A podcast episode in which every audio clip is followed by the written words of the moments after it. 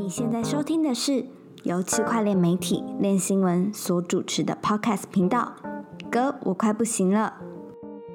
本节目由 FTX 交易所赞助播出。FTX 是一间领先产业、提供创新产品的交易所，包含合约交易、期权、股权通证、预测市场以及杠杆代币等等。FTX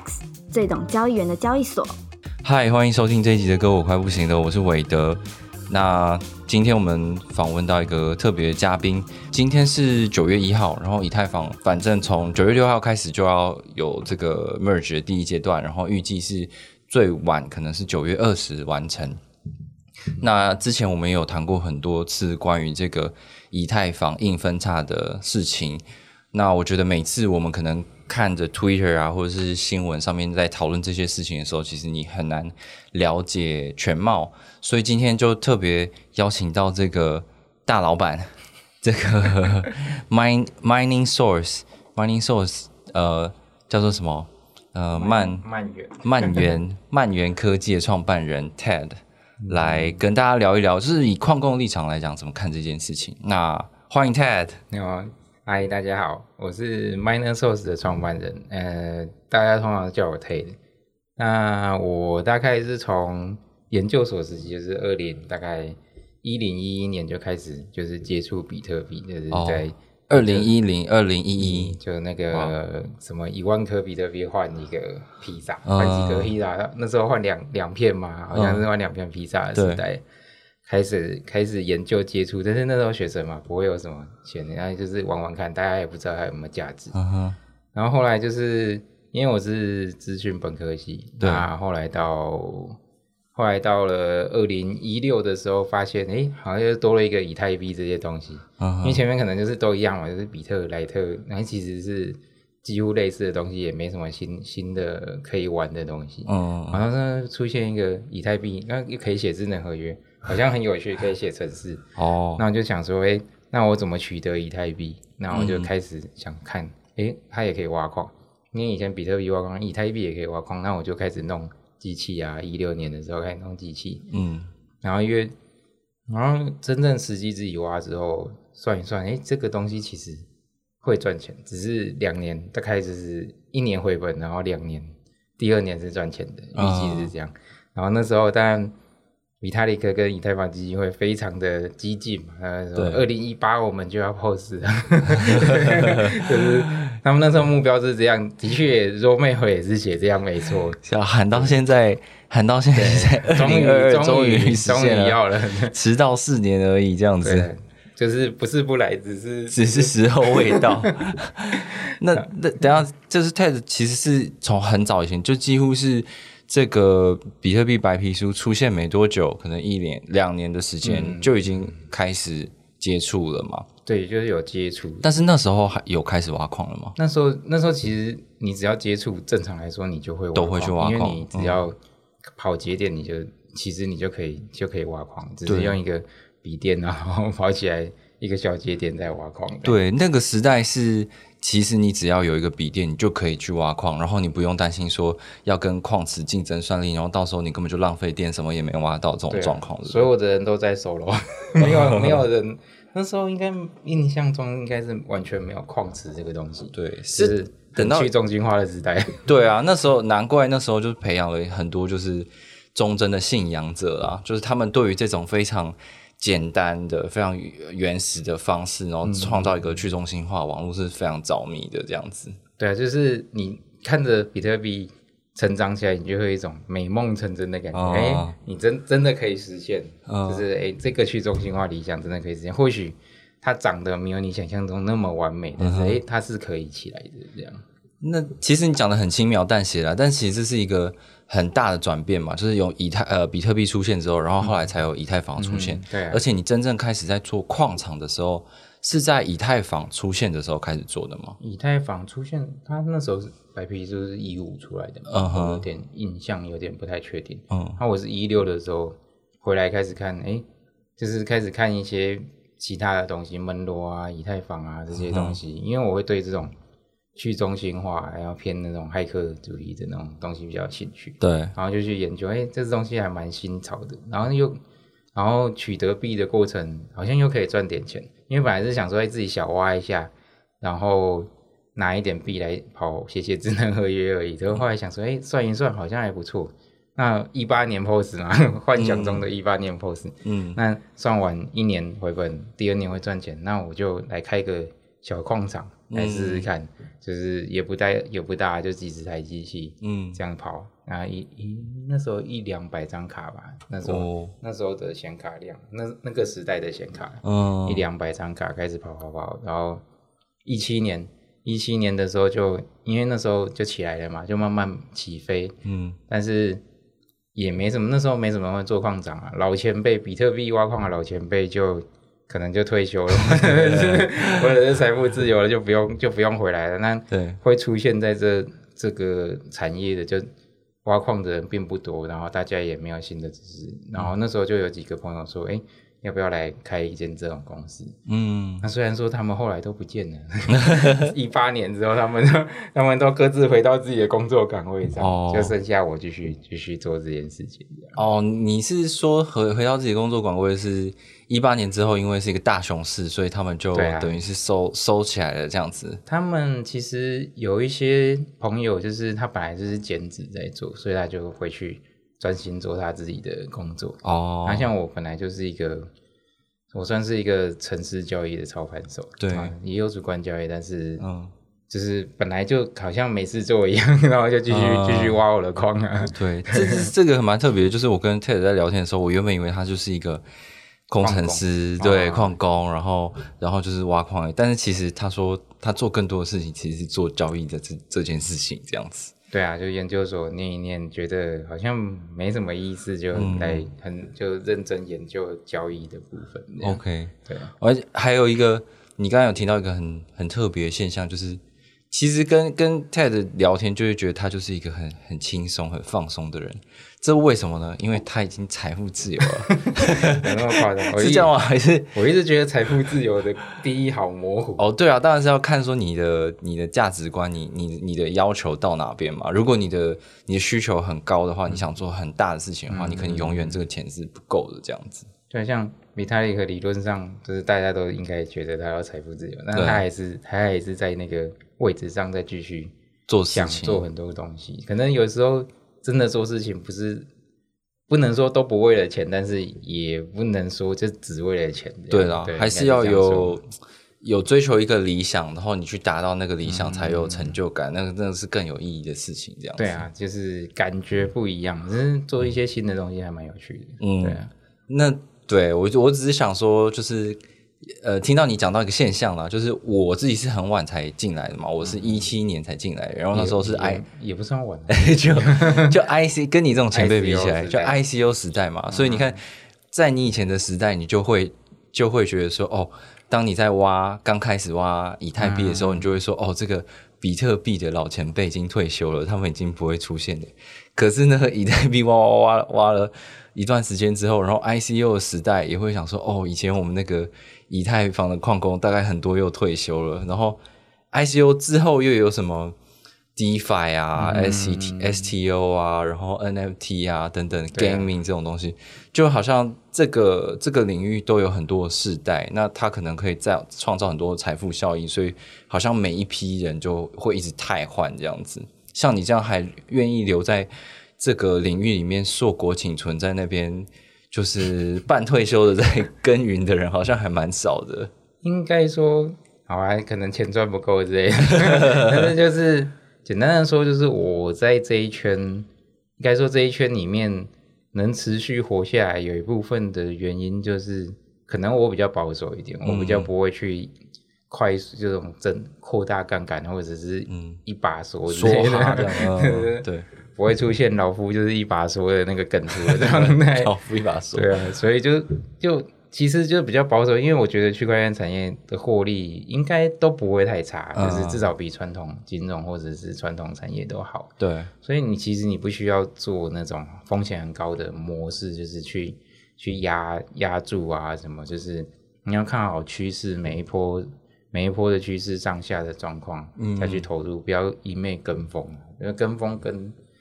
通常都下场不是很好哦，但是也不一定啊，就是这一圈，你像是 ICO 热潮啊，就是 ICO 热潮那时候，就是盲头都会都会涨啊，那个时代我们也经历过啊。对啊，有的时候如果是在牛市的时候，你就是盲目跟跟风，你你就是可以赚到很多钱。对啊，猪都会飞，就是像什么空头什么随便都空头拿来。莫名其妙，嗯，就拿到一堆 token，然后直接卖掉，可能也赚个几千美金之类的都有可能啊。对，我想是身为矿工的你，应该经历很多这种事情了，无限的空空头这样。对啊，你不知道有没有之前有有看到什么 gas token 之类的，就是你花越多 gas，然后就拿给你越多 gas gas token，然后又然后马上卖掉还有钱，然后我就觉得很神奇，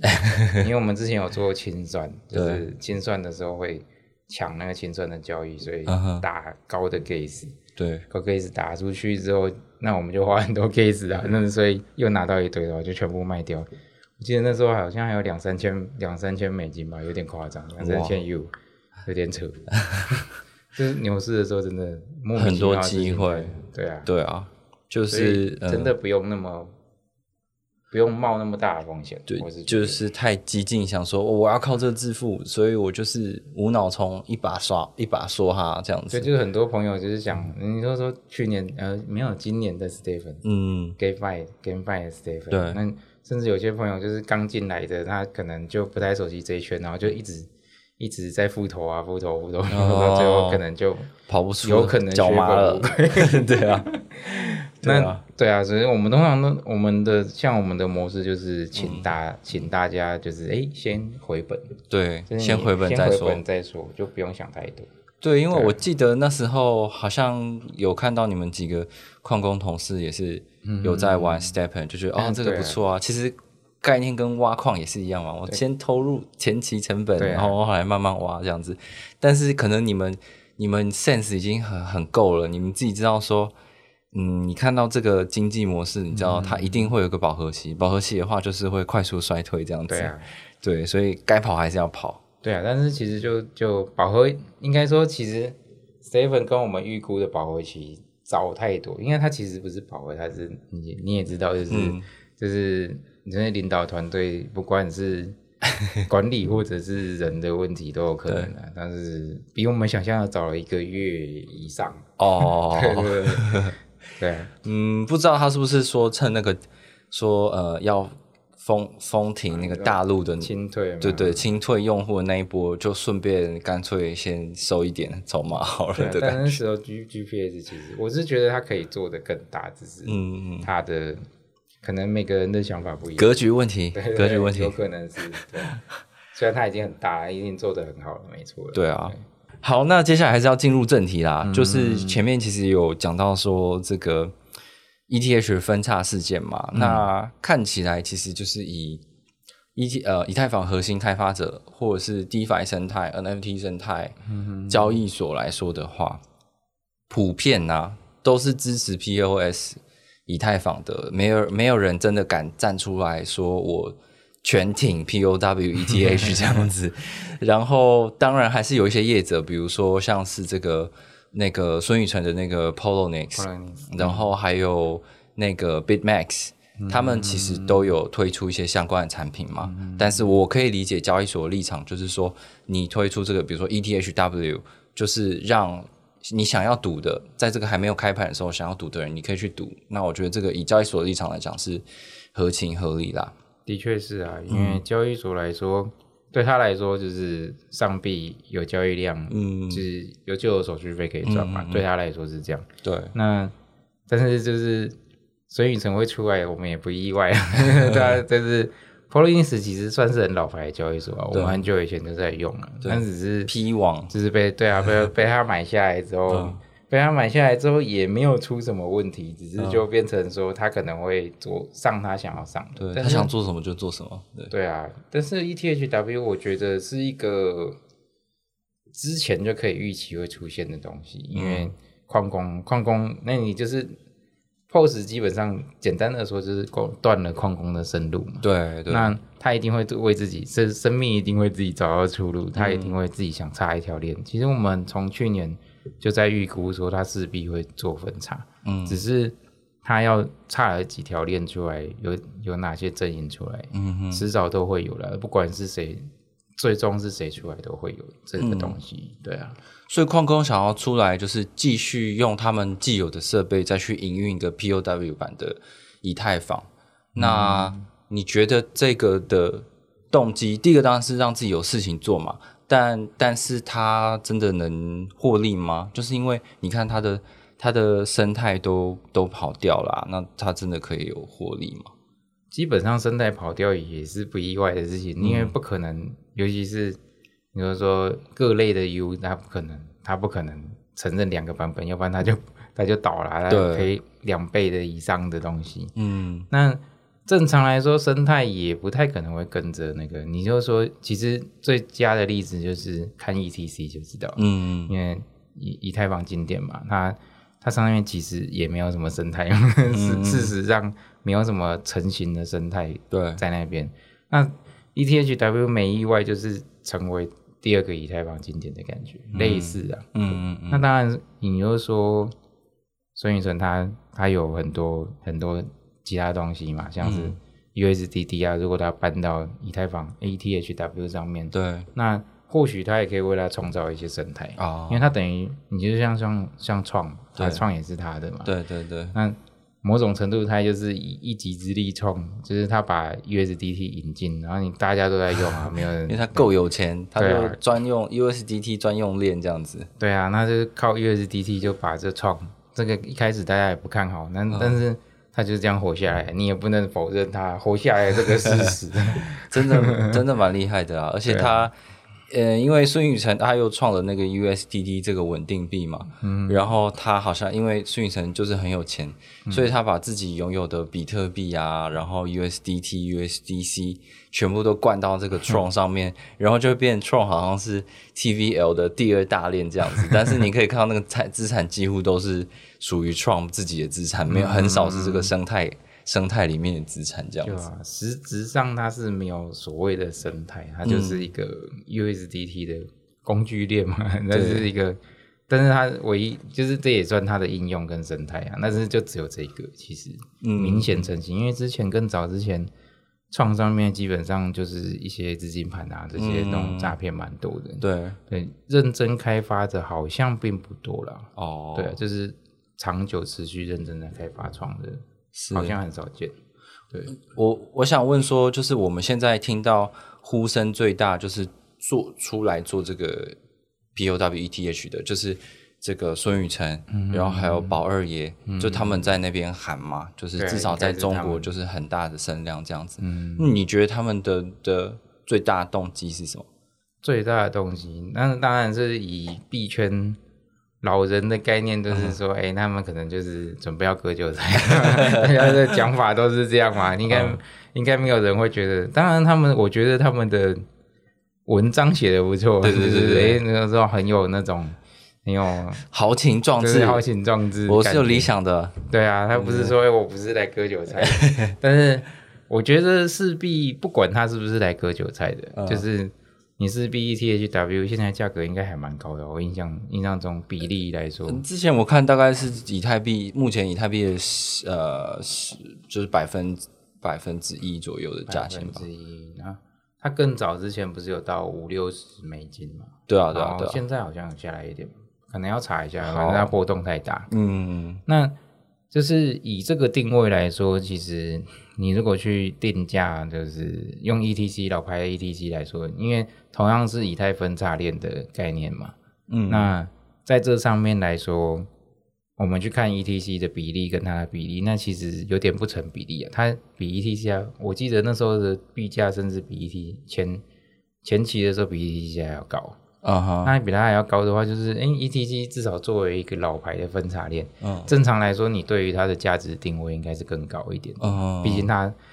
分叉了，然后它还存活了这么久，那它是应该是要比定价比较高一点，但是它竟然比它还贵，哦，对啊，思考上是这样，哎，就是哎，那这样价值对比之后，我们应该觉得说，哎，它价格是应该是会低的，嗯，那更不用说就是所谓。分叉链之后，所谓领到糖果的这些以太币持有者，对，那势必他们抛售潮抛售潮的抛售力道卖压应该也不会小。对啊，现在哦，我刚刚查了一下，现在是差不多五十块啦，所以不是蛮高的，对，也是 蛮高的。对啊，你想想看，就是现在是多少？将近三十分之一吗？对啊，那有那那真的真的会跌吧？对啊，因为照理讲，它它现在就还没有还没有被大量抛售的时候，就已经。是这个价格，那可可预期是，如果可以大量抛售的时候，是可能会跌得更更多。对啊，因为现在其实，在交易所内就是买空 卖空嘛，这对，基本上这种币又更更容易被交易所把持，因为控盘跟把持的能力又更好，因为完全是交易所内部的状态。嗯，对啊，我是在想，当然还有另外一个获利空间，是因为。大家都会预期说，哦，这个币真你真的出现在 merge 之后，然后真的出现的话，它势必会往下跌。嗯所以有的人很多可能就是会大量的去做空嘛，一定会有衍生产品出现。对。那当那如果有很多人做空的话，当然就是会有人可以想要控盘，然后去收割一波这样子。对啊，的确反向来说，因为在交易所中心化交易所内部，其实他可以看到所所有的数据嘛，他可以看到。有多少空单，有多少多单，就像线上赌场一样，你看，哎，下哪边的多，然后就开哪开哪边，开开另外一边之类的的模式，就是你可以去收割它，你可以去。但因为他们暴涨再暴跌也不是不可能的，因为这种东西插针这种东西也不是单一单一事件啊。对对对，对啊，所以我觉得就是大家如果要空，也是要要控制好自己的杠杆啊，不要。不要说你哎，你空的，不要动不动就是下个几十倍 之类的，就是哎空管空管杠杆，至少他要嘎你也没那么简单，对不对？所以他的的想法应该是这个东西，就是有很多阵营都在做，然后它看起来也势必是会发生。那但是大家也不要在它上线之后，就是觉得说它一定就是会一直下去，因为它可能是还是波动性很大，因为。里面有很多的利利益集团在在打架嘛，所以这个大家还是要注意自己的风险管控啊。对啊，以孙哥的习性来说，应该是他他杀下去，基本上他会，如果你一路空下去的话，可能就很危险。你杀下去可能适度还是要哎，你该如果真的如你所如果我们所愿，它是往下跌的，那你至少哎该获利的时候出场一下，然后。或许没有可能，因为他以前的操作模式就是下去，他会再把它拉上来。嗯嗯，模式是这样。那再拉上来再说啊，就是不要不要跟刚刚讲的一样，不要跟他一把说，其实都还好，问题都不会那么很不会那么严重。对的，翻盘被翻盘之类的。那你会建议大家买吗？还是说你就是看哦，我自己手上有多少 ETH 啊，反正我拿到多少这种分差币，我去意思意思玩一下就好了。你说 买更多 ETHW 吗？对啊，我是不太建议你现在这个时候，因为你现在这个时候就是买某种程度是买空气嘛。对，因为这个没有市场，没有东西，很模糊的市场价值。而且他们就是明面上，他们讲法应该就是支持算力最大的分叉链嘛，他们没有支持多链多个分叉链，他们是要支持最大的。对，那。算力最大的分叉链，你目前也不确定是哪一个，嗯，所以可能我觉得去直接去买，不如你就是，我宁可持有你现在持有一台，就是在分叉之前持有一台，然后你到时候去领领你的那个领你分叉链的币，因为这本来就是多出来的，对，空气筹码随便玩都可以。那甚至更间接的模式就是说，你去买以太币，然后把你自己的。把你，你甚至可以用合约去对锁你以太币的量，像你以太币就不会呈现亏损。假设以太币下跌的话，你不会亏损，但是你还有，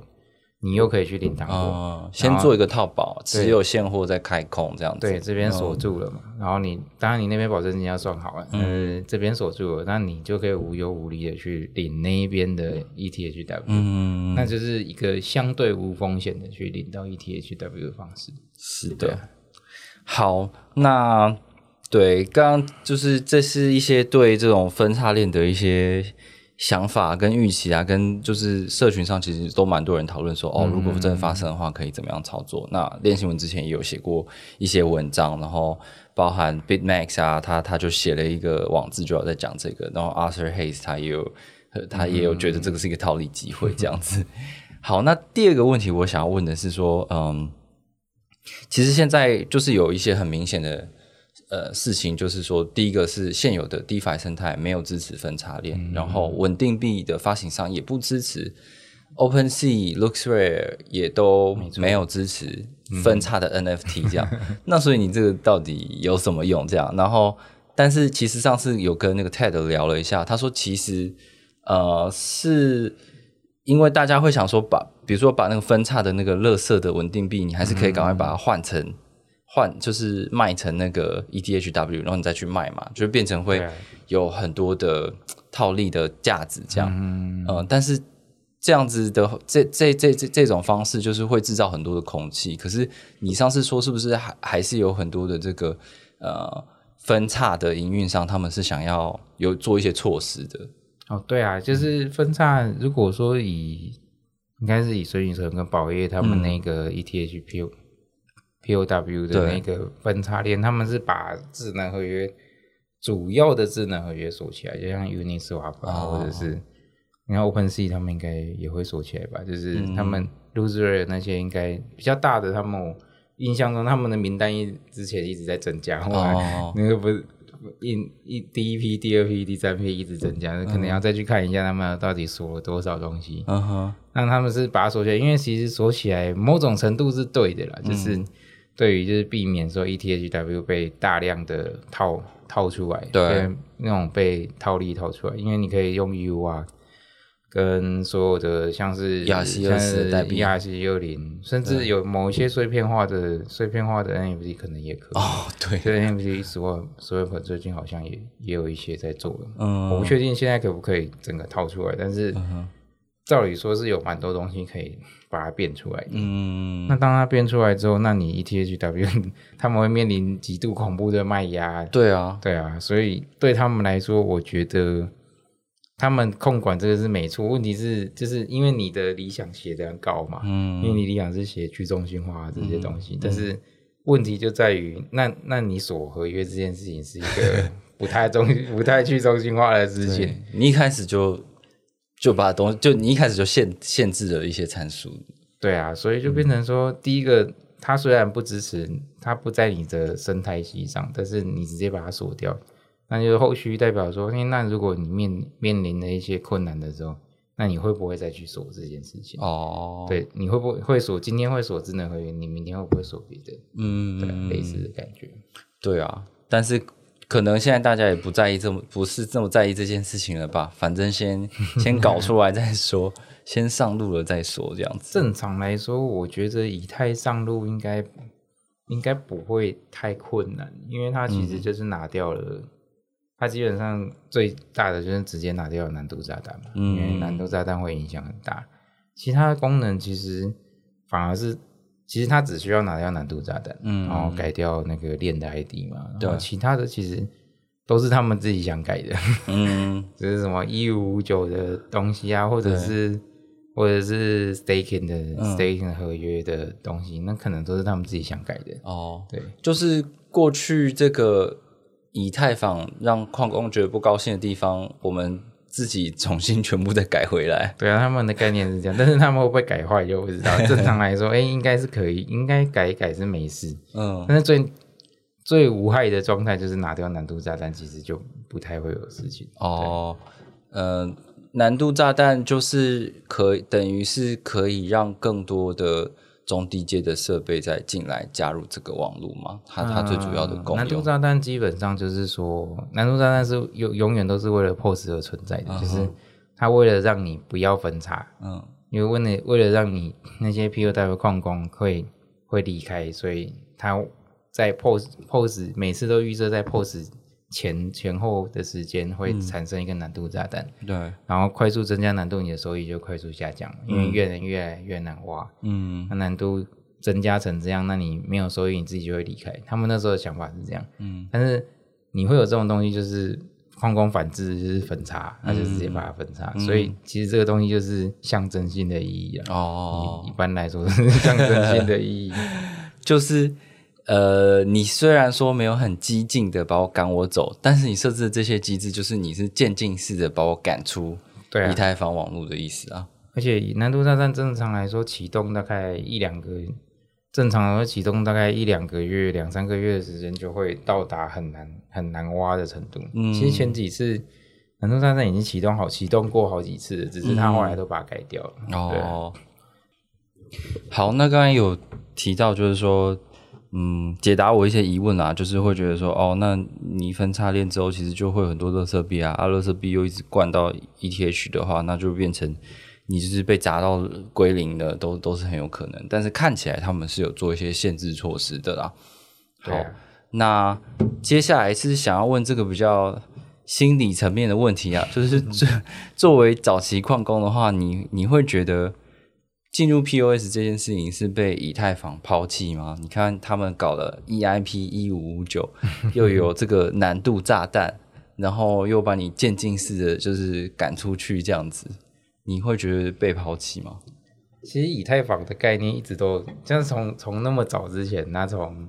从一六年就开开始跟你讲，一八年会 POS。其实我们一直都是觉得说，哎，就是这 POS 是迟早会发生的事情。我不会觉得，我个人是不会觉得被抛弃啊。可能很多很多人会觉得有这种感觉。我看中国矿工很常喊说什么，这是什么这个。这个这个少年已经不是当初天真 单纯少年，我想说什么东西啊？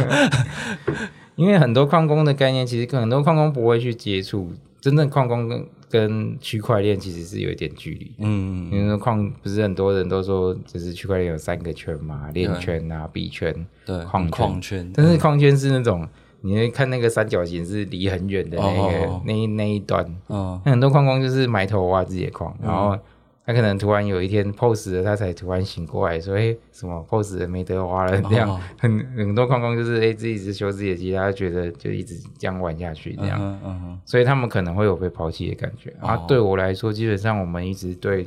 区块链圈的东西还蛮接触的蛮紧密的，嗯哼，所以我们连大概真的会 POS 的时间，我们大概也抓得到。哦，但是就。很多人会跟我说，很多人很多矿工，我们实际接触的矿工都会说啊，他都会跟他说啊，不，还甚至有某些币圈的人，他们可能都是说啊，不会在这之真正确定之前，他们都啊说不会 POS 啊，之前说几次，就是都说不会 POS，不会 POS，但是我们真正在跟他们讲，他们也不相信哦，就是我会觉得不可能之类的。很多矿工啊，或者是某些币圈的人，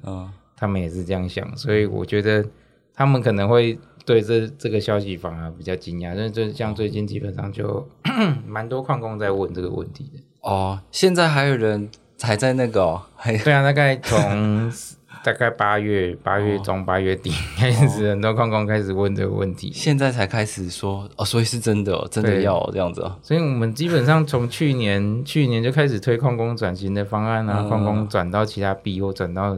其他像是 AI 运算啊等等的方案，但是他们就是当做就是某些可能就是当做可能我是觉得我们要行销金机器啊什么之类的，我们我们也没有啊，我们就是知道大概明年我们去年开始推嘛，只是知道今年就要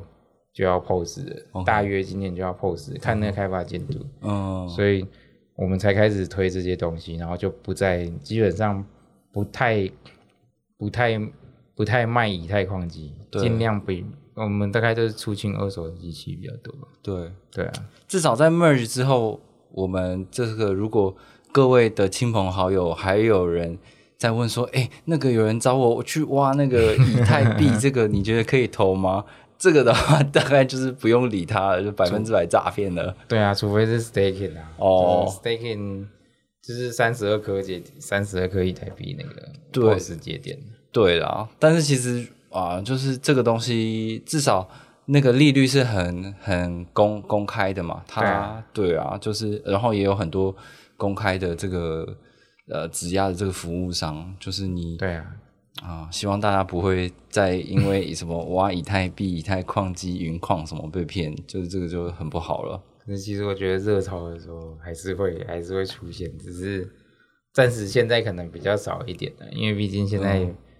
没有那么牛了哇。对对对，基本上标准定义是熊市这样子。对啊。好，那 Ted，你觉得刚刚有提到说，其实你们早就已经准备好，然后也有在辅导转型嘛？那下一步你觉得以太矿工会走去哪里？不做了，还是去别的链？目前以太矿工如果说它原本的矿机不不做转型的话，基本上。最简单的转型方法，最简单转挖其他币的方法就是先去挖 ETC 嘛。嗯，因为 ETC ETC 基本上对原本以太矿工没有门槛。嗯，你所有的参数基本上都一样，没有太多差别。嗯那另外其实还有一些，因为显卡矿工其实灵活度相对高。如果是所谓 ASIC 专用机矿工，像那种蚂蚁一九啊之类的矿工，嗯，他可能就比较痛苦了，他就只能在 ETC。嗯，那。我们是可以显卡框框基本上可以再转到 ETC 啊、RBN 啊，或者甚至 BIN 啊，其实蛮多币可以挖，只是挖的获利率有多高而已。嗯，对啊，没有没有说不能挖啦，就是矿机一定都还可以挖，只是挖什么币，ETHW 也是一个选择啊。对，它有可能有可能可以起来。嗯，那你如果挖这些币的话，或者是你本身是很高级的卡，或许你可以考虑转型到。走 AI 出租算力的地方，这这这个地方，但是都要看自己的选择，还要看自己的配备。哦，对，但所以其实现在还是一个比较混沌的状态啦。可是如果说刚刚讲的这这几个既有的可以看到选择的话，如果以目前以太坊的这种庞大算力，真的要转移到这些。POW 的链上的话，可能你也是那个利益会被稀释的很很多很多这样。对啊，势必都会被稀释的。这也是为什么我们在那之前会一些问，就是我跟我们一些客户说，就是诶要不要把机器先做，先暂时先出清啊，就是先把二手的机器卖掉啊之类的。那当然，势必最首当其冲的一定是 ETC 嘛，因为就像我刚才讲的，其实 ETC 对以太矿工几乎没有门槛可言，嗯，所以它一定会算力一定会先灌到那边，还包含 ASIC 的，就是专用矿机的部分，它一定会往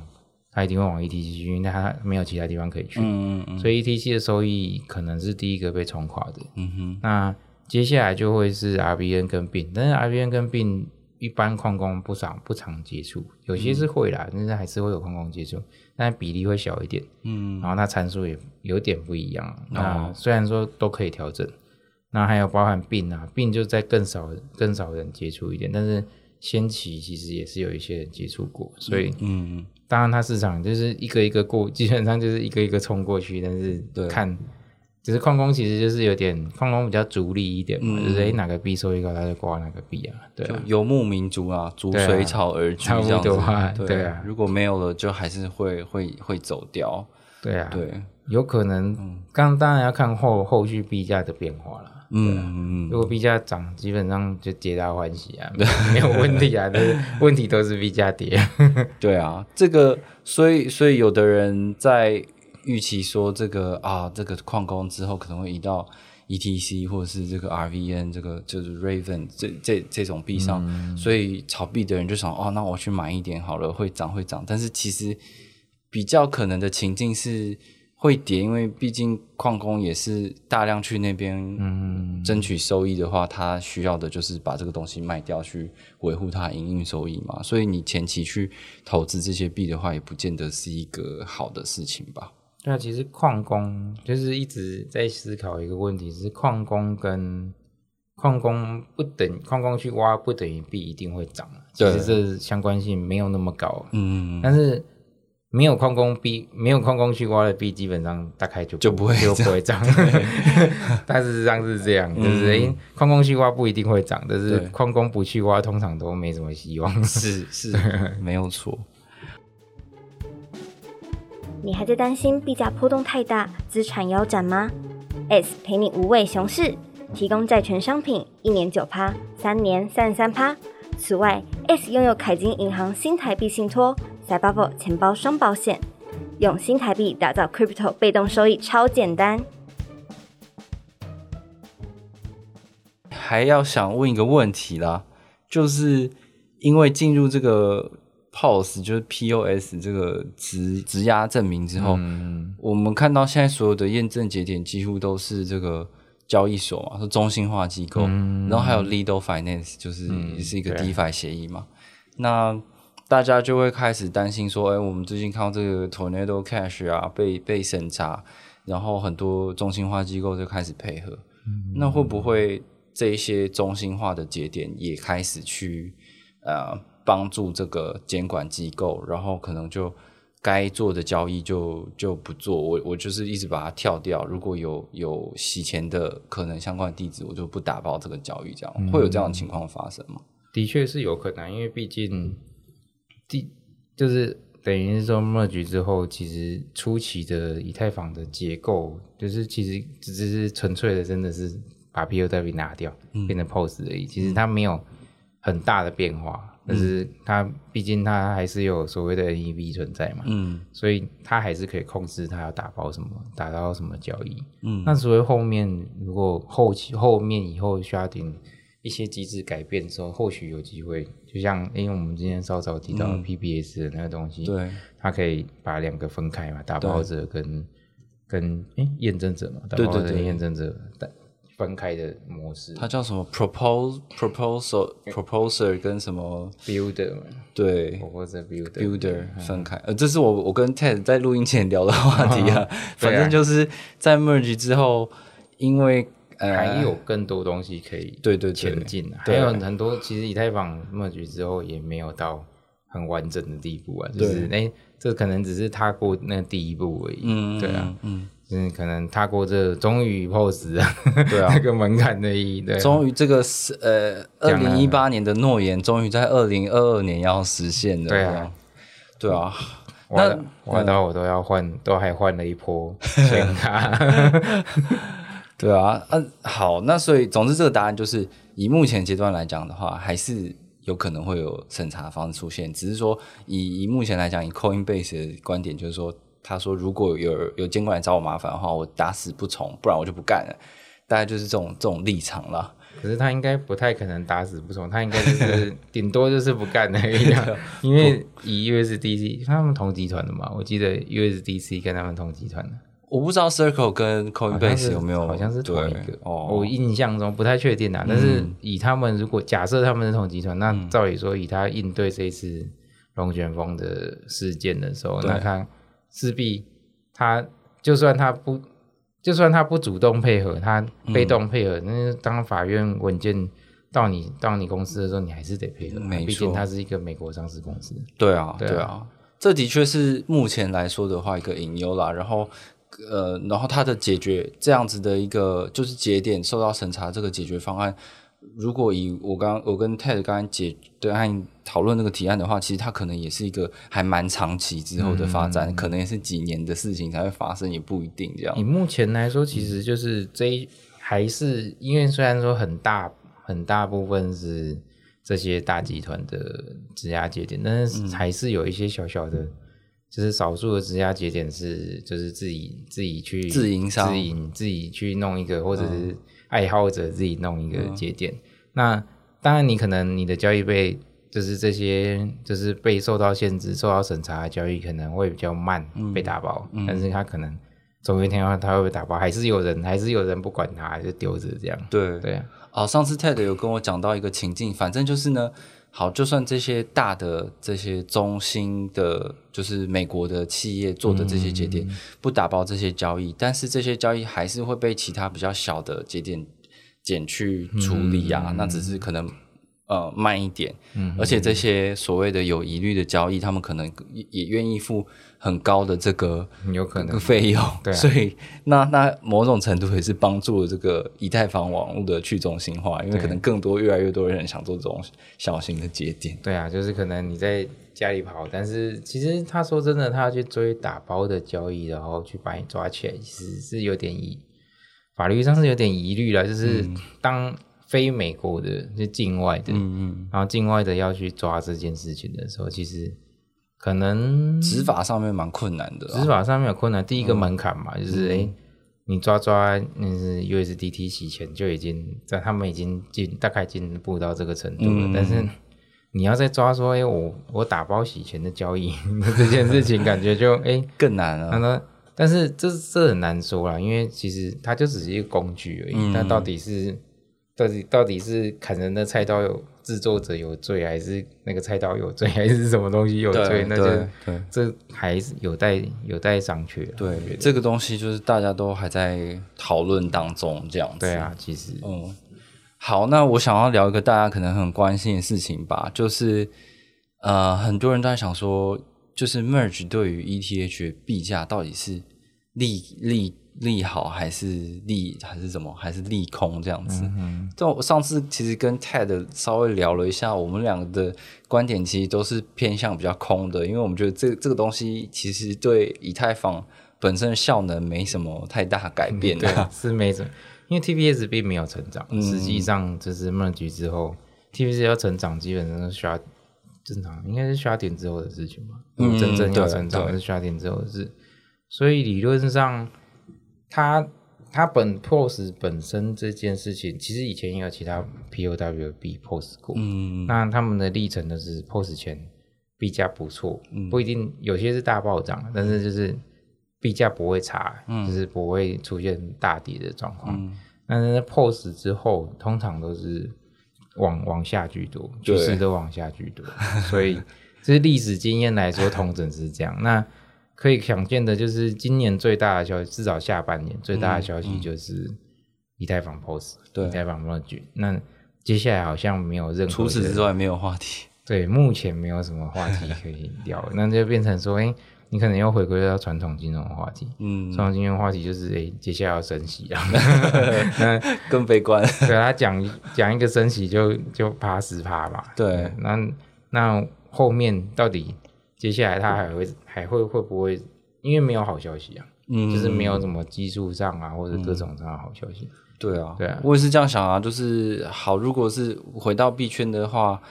你可能会说，哦，还有 L two 啊，就是 merge 加 L two 啊，L two 可以有更高的效能、更便宜什么的。但是现在看起来 merge 也，呃，就 L two 也不是很成熟，上面也没有太多的的资产。照理讲，你早就可以把你的东西都放进去啊，但是看起来它也没有成长的很很大这样子。对，嗯嗯，Layer two 其实是有帮助的，就是最近的 gas 有比较下降，其实很多就是比较大的。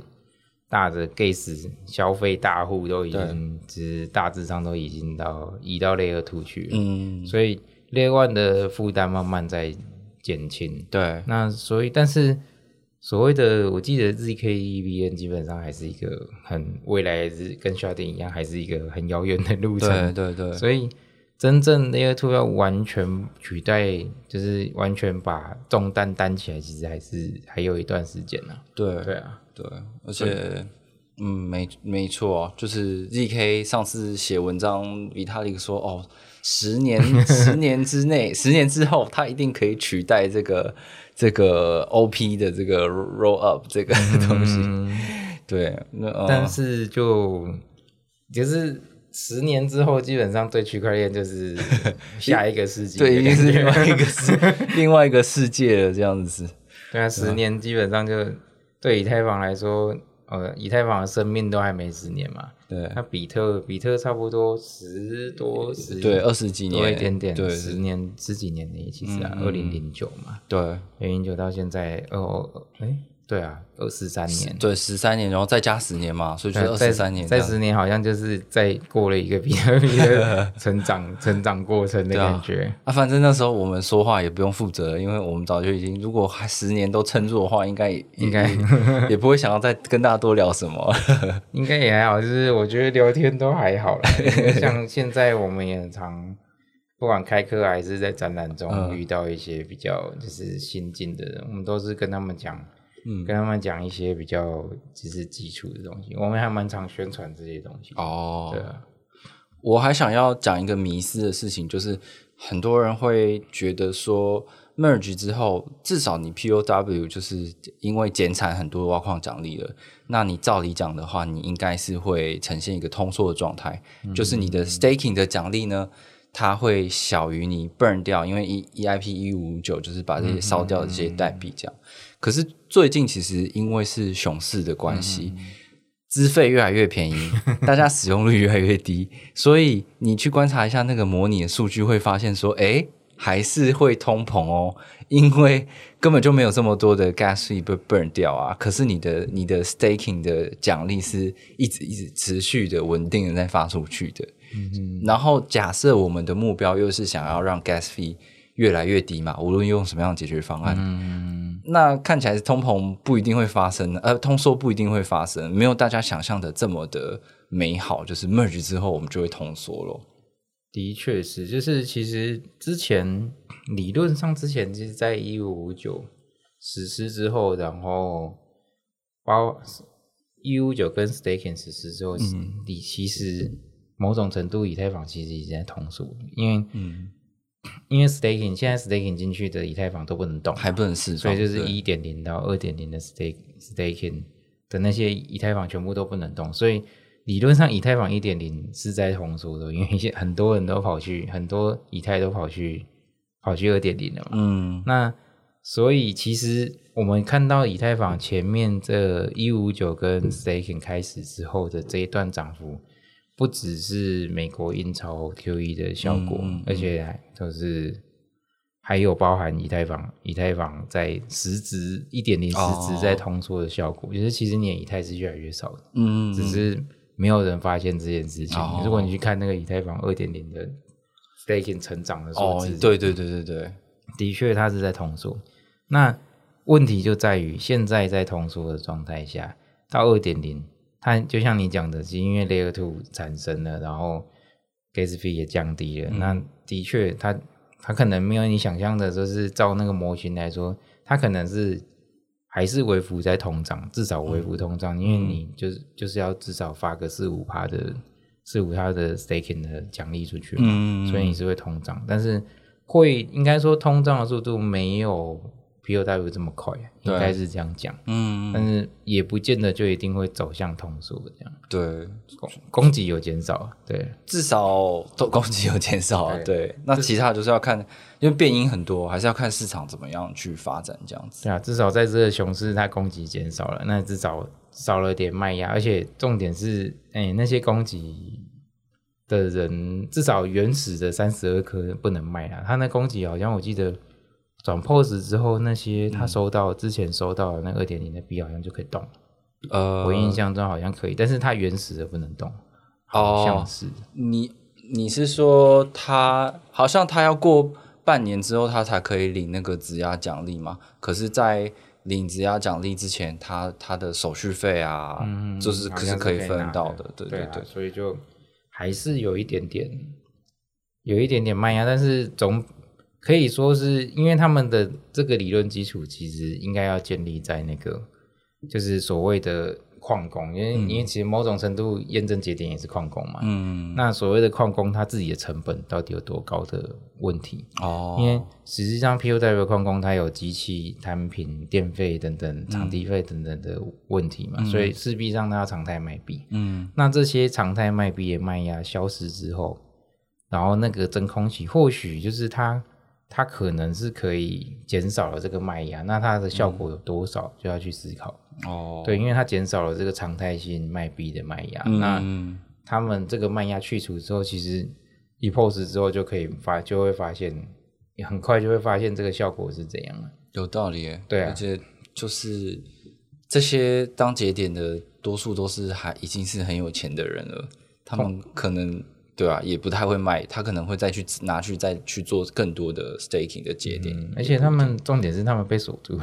他们大部分钱在这段还没有办法，还没办法解开，所以这段真空期就是就是一个问号，它算是一个变因啊，嗯，就是说，哎，这段真空期到底第一个，它虽然没有好消息，但是这段真空期没有了那个卖压，嗯，这也是一个，这也是这是可能是以太坊本身唯一的，嗯。之 POS 之后唯一的利多消息就是，哎，这个卖压不见了。哦，那到底到底这个卖压可以平常到底有多大？对对对，是你也不知道它到底有多大，因为矿工会有一延迟，它有可能延迟卖，有可能马上卖的可能性，所以它不可能维持永远都持平啊。哦，对啊，矿工的生态大概是这样。OK，好，那我们就。呃，期待这个 merge 之后到底会发生什么事啊？对，大家大家当然是希望会涨啊，但是就是，但是实际上，实际上，因为纯粹就矿工或者是纯粹就 POS 这件事情来判断的话，其实都都会可能会陷入一个陷入一个比较困境里面，你就不会觉得说，哎，如果你只看一件东西，其实都很容易出现一些分析上的。盲点，盲点啊！最好就是建议大家都是平均的去看，然后或者是你如果要走分叉的这边，那就像我刚刚讲的，其实你可以把你自己的以太锁住啊，啊，用合约套保锁住的模式，然后再去领个 ETW。毕竟再怎样，它也是应该会是有，应该不会归零啊，它应该是有币价的，所以你你也可以领拿到一些，就是在。时算是时机踩，基本上 POS 大概也只会有这一次啊，就这一波这样。再来的话，那可能如果有第二次，那就不太好了。那可能是这一次失败，但是可能性不高啦。毕竟三个测试网都 OK 了，应该是没没问题吧？对啊，Vitalik 都已经硬起来了，这是没有 搞笑的。对对，这已经没问题了。嗯，好，那最后最后就是。因为其实大家不要就是 Ted 他他他除了是矿工以外，他也是很厉害的交易员。然后其实跟他聊天也发现，他对这个总体经济状况也非常的有有想法这样子。然后想要最后你可不可以跟大家分享一下，在这个币圈浮浮沉沉，你有什么致富的心得吗？致富的心得，应该说。在币圈，就像我刚才一开始讲，就是说，在区块链圈或者是这一广义的这一这一圈里面，其实你做很多投资的获利都比较高。嗯，就是不管，甚至你只是摆一个摆一个放贷，或者摆一个，反正你在傻傻的摆在 FTS 领个八趴，其实一百一万美元以内八趴嘛，嗯，你也是也是比传统的高非常多。其实你不需要去做一些很激进的投资，嗯哼，就可能。就是适当的做投资，我觉得是 OK 的，但是你不需要所谓一把梭啊，每次就是每每每把梭都想要翻身。但是其实说真的，真真正要我大部分看到就是长久活在这一圈的，就是他是一步一步一步一步走上来的。嗯哼，他当然也有那种一夕暴富的，那当然是会有，但是一夕暴富他有可能一夕破产。对，所以他如果一直。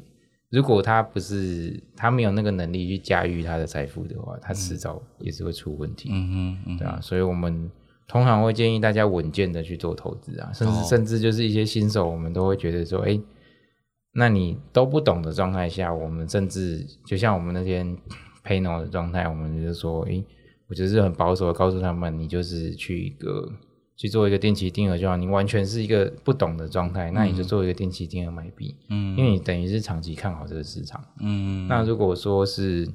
你完全几乎不想冒风险，你就是做一个稳定币的放贷，嗯哼，就是对于很多。圈外人稳定币放贷其实已经很高了，嗯，就是不管怎样都是你美金存款的好几倍。对啊，稳定币放贷还是有它背后基础原理啦，因为这是一个赌场嘛，很多人在做保证金交易，所以他他需要资金来让他做。对啊，对，那你只是当他的债主而已，你就稳稳赚他的利息。对啊，就是只要交易所没问题，基本上就 OK。对，所以还是要选择，还是要选择就是比较稳健的这种中心化的交易所的业者啦。对，或者是你要去放去中心化的 也 OK，就是我就更我更怕放个扛胖，可能就是利率低，但是也还 OK。哦，也是资金够多的话。哦。那但是如果说。要在这一圈，你又说到，因为这个可能就是稳健投资。对，你就说标题是致富的话，大家想致富。标题的话，致富的话，那你就变成说，其实你要做很多深入的研究，就是像是最新的东西出来了，你要去评估。就是假设像，嗯，最好的例子就是 Stephen 嘛，嗯，你评估说，哎，这个项目在前中后期，就是你要分清楚这个这个项目在哪里，嗯，哪一期，就是。是不是在高成长期？你在高成长期前踏入，或者是高成长期的时候踏入，那你就要抓好的状态。哦，像是分析说，哎，这个项目的生命周期有多长？嗯，就是他有可能 Stephen 现在还是活着，但是他的获利可能就没有那么高了。嗯，所以会我们其实基本上，我觉得很多东西都要在你的踏实的研究里面去。嗯。去获得你的收益才是最好的。就是不是说，哎，我就是啊，反正我就是看，就是像有一些人会觉得说，哎，我就看到狗狗币就给他买啊，人云人云亦云的感觉。啊，看到伊隆马斯克说狗狗币、财财权币就买，就就会赚钱。但是这这不见，这永远不，你没办法一直重复这件事情。对啊，因为在这个圈子好像。如果你都要当一个跟随者的话，你就是常常或者是接盘的那个人啦。你通常是要在更当然，你一定是从别人知道身上知道这个资讯，但是你大概可以判断知道说，我在这里面还是偏早期的一个状况。然后你有研究，你觉得在你的逻辑下，你觉得可以试试看的一个状况，比较容易可以有相对高的报酬率。这样的确是啊，就像。嗯，很多人在讲，就是在赌桌上，你如果不知道谁是盘子，那你就是那个盘子，所以就赶快跑。如果发现了这些，你如果你发现自己都没有研究，然后却赚了很多钱，那你可能，我觉得你甚至至少要做好你的保本的状态，不要说哎，你就是还是继续投入，那可能就很危险，因为很多人都是这样。嗯，对啊。哎，我看 TED 的呃投资的。内容跟工具，感觉你比较多是比较倾向做二级市场的东西，对不对？如果像是一级市场，就很多人拿 proposal 给你说，哎，这个大佬，你你看一下我们这个怎么样？你要不要投？然后我们锁仓多久？呃，我相信很多在币圈的投资者也会面临这种的这种说是诱惑吗？或是机会？你你怎么看这件事情？这种就有点像你在当 angel 的感觉，嗯，有点像是这样。其实。你在 B 圈待久了都会遇到这种状况，嗯，只是我们通常会去，像是确实可能会去